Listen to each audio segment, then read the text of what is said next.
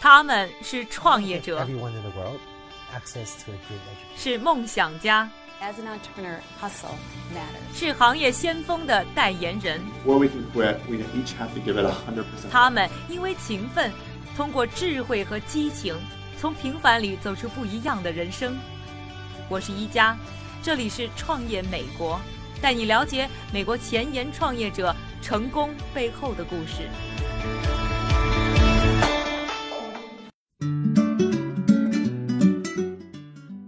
欢迎收听《创业美国》，我是一加。上一期的节目呢，和大家一起聊了一个我很关心，你也一定很关心的话题，那就是呢广播和广播新媒体发展的问题。我们还走访了一家呢美国的播客，或者说是广播新媒体公司 Gimlet，以及呢拜访了他的创始人 Alex Bloomberg。这一期的节目呢，我们还将继续来关注呢美国新媒体平台的发展。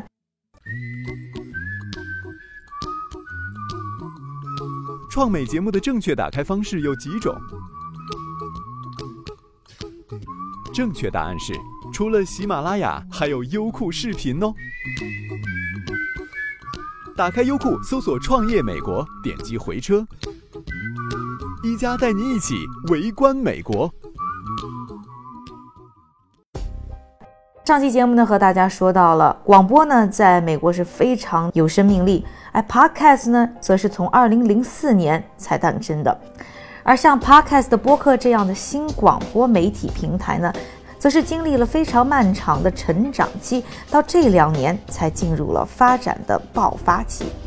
除了像 Gimlet 这样的一些新兴公司不断涌现之外，还出现了一些好的节目，其中呢不能不提的就是呢二零一四年推出的一张 Podcast 的播客节目 Serial。For the last year, I've spent every working day trying to figure out where a high school kid was for an hour after school. One 这一档播客节目呢，其实呢是 NPR 这个传统电台出品的， 他用纪录片的形式带着我们一起呢去调查一个多年来无人问津的真实的谋杀案故事，打动人心的真实的叙述手法，加上扑朔迷离的案情疑点。让这档节目成了 Podcast 的播客历史上点击量最高的节目，至今也没有人能超越。而说到他的成功的时候，Alex 就表示，创立播客公司没有什么比现在这个时机更好的了。当我跟投资人推销我的公司的时候，我告诉他们播客会不断的壮大，在今后的五到十年里，我们可以看到数以万计的听众在持续增长。不过现在看来，Serial 已经做到了，并且在短时间内就赢得了百万的听众量。它的发展之快远在我们的预料之外。所以说，播客已经逐渐改变我们的生活方式。当我们开始建立播客的时候，的确是在它已经获得了影响力的前提之下。现在它算是一个成功的商业模式了。我所知道的很多播客公司，其实在2004年或者2005年的时候就开始成立了，但没能坚持到最后。在美国，播客们遇到了好的时机，在中国其实也一样。这两年呢，越来越多的朋友，尤其是开车的朋友呢，开始喜欢听上喜马拉雅、蜻蜓 FM 和凤凰 FM。而近期的爆发到底背后有些什么样的原因呢？我也专门采访到了凤凰 FM 的总裁吕静。一个呢是这个智能硬件的普及，音频是个伴随性嘛，所以要随身，要随时随地。第二呢，我觉得是这个移动上网资费的这个下降，呃，移动资费四 G 的这个费用是越来越便宜了。创业的时机是非常的成熟，但是呢，想要以播客公司的名义融资呢，似乎也并没有那么容易。Alex 在他的节目《Startup》当中呢，就介绍了面对那些经验丰富的投资大鳄们，想要让他们掏腰包，其实并没有那么容易。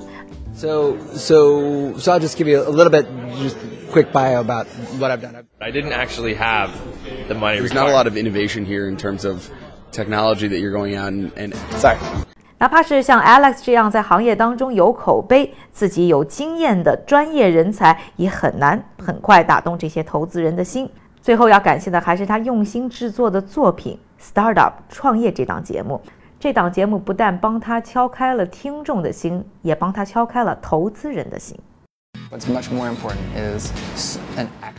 如果我没有开始做 startup 这个播客节目，我觉得我现在可能还在游说投资人呢。因为你说你想做一件事情，但它是虚的，还没有成为一个产品去面对任何一个投资人。直到我有了东西，我才等于有了这块敲门砖去游说人家。就是因为我做了 startup 第一集的播客节目，人们才意识到我现在在做的事情是什么，逐渐认识到我还可以做什么，他们才开始认真的对待我。投资迈上了正轨，Gimlet 也开始加速推出更多的节目。在短短一年的时间当中，Gimlet 旗下已经拥有了三档节目，累计受众已经超过了两百万人。而 Alex 呢，则慢慢的退出前台工作，转为幕后，集中精力呢放在公司的发展、新节目的开发，以及呢优秀的明星节目主持人的培养上。到这里呢，大家可能就要问一下，那 Gimlet 靠什么来挣钱呢？和传统媒体一样呢，Gimlet 现在呢主要还是以广告为他们的收益。从他们的第一档节目 Startup 创业开始啊，他们就已经开始在节目当中呢放入广告。和一般的插播广告不同的是，Gimlet 的广告从来不会让听众觉得厌烦，把很有意思的问答对话变成广告的内容，让收听广告变得也非常的愉快。brought to you by Audible with over 180,000 audiobook titles. I talked with Audible subscriber Yasmin Gokcha, who told me that she has been a subscriber since she was a student in Istanbul. I had like a three-hour commute. 除了广告赞助为盈利模式之外呢，二零一五年七月，Gimlet 还正式开通了会员制度，在免费的节目之外呢，还开始呢给付费用户呢提供额外的资讯。 和幕后故事，发展粉丝经济，而很多的死忠粉们也非常愿意为他们心爱的精彩节目花钱买单。世界上有各种各样的媒体公司，也就有很多不同的盈利模式，听众便是其中之一。但我认为我们需要做的是专注于向会员提供付费内容这一项。很明显，有很大一部分听众都愿意在经济上支持我们，所以我确信听众会愿意为听到更多的内容而付费的。去采访 Alex 的时候呢，一方面呢对他的公司非常的好奇，其实我对于他的创业生活也非常的好奇。我也算是一个媒体人，也算是从传统媒体向新媒体进行尝试。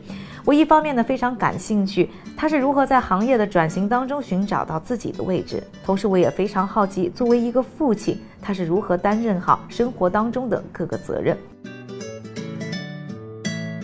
我自己也刚刚得知呢，快要成为一个妈妈，也非常希望从他那里呢获得了一些经验。他也告诉了我，生活在开创了 Gimlet 之后有什么样的变化。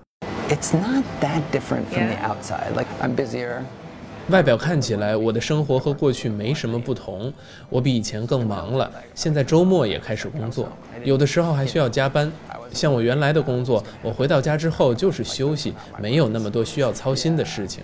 但现在的情况是，从早到晚我都在想着如何发展我的播客事业。起床的时候在想，入睡前也在想。所以某方面我很庆幸自己没有在准备要孩子的时候去创业。但是另一方面，我的家人围绕着我，让我变得更加坚强，这是非常重要的。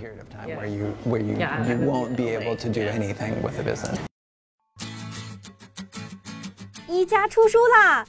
新书《创客法则》在当当、亚马逊、京东及全国各大书店有售。微博晒书还有机会赢得创新产品礼物。一家携手中外行业大师，共看美国顶尖创新企业。创客法则拿在手，创业路上不用愁。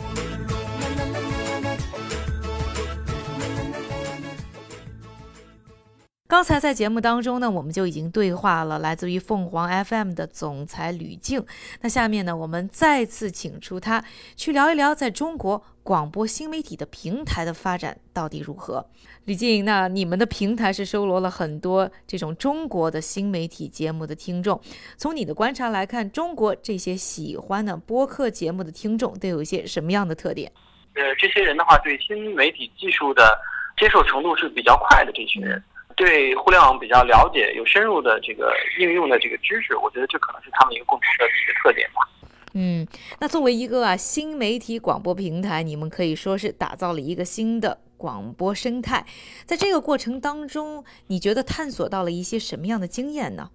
嗯，我我我现在呢还不敢说是我们已经打造了一个新的生态，因为我们这个领域整个都是一个新的一个领域吧，在中国。对。但是呢，呃，有一个呃点我们是非常清楚的，就是如果只是做一个搬家式的把。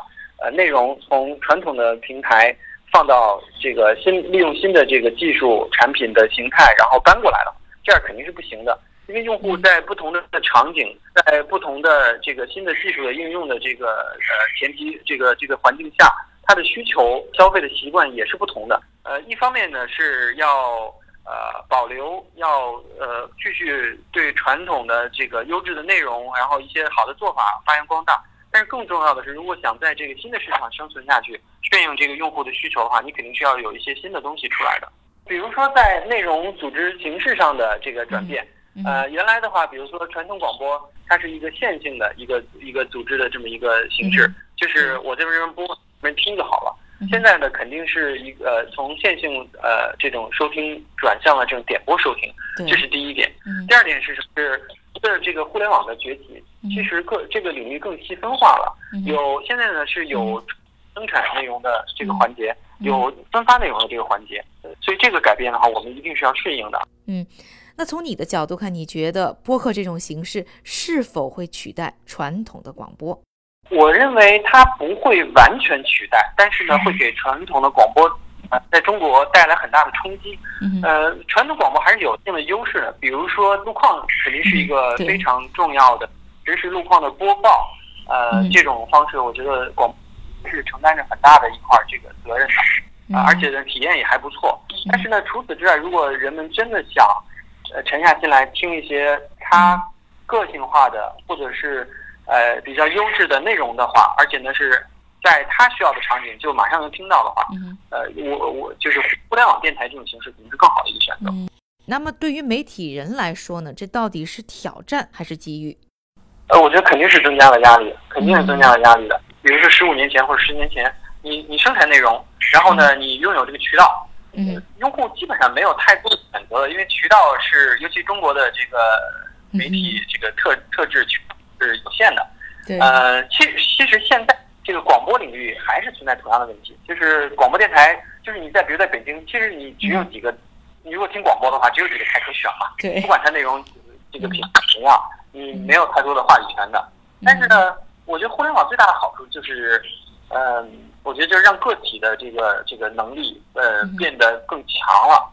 只要你有，你是一个，你哪怕你是大学生，在一个宿舍，你有能力制作出一档受人欢迎的。呃，无论是视频节目还是音频节目，都有很多的这种新媒体平台愿意传播你这样的内容。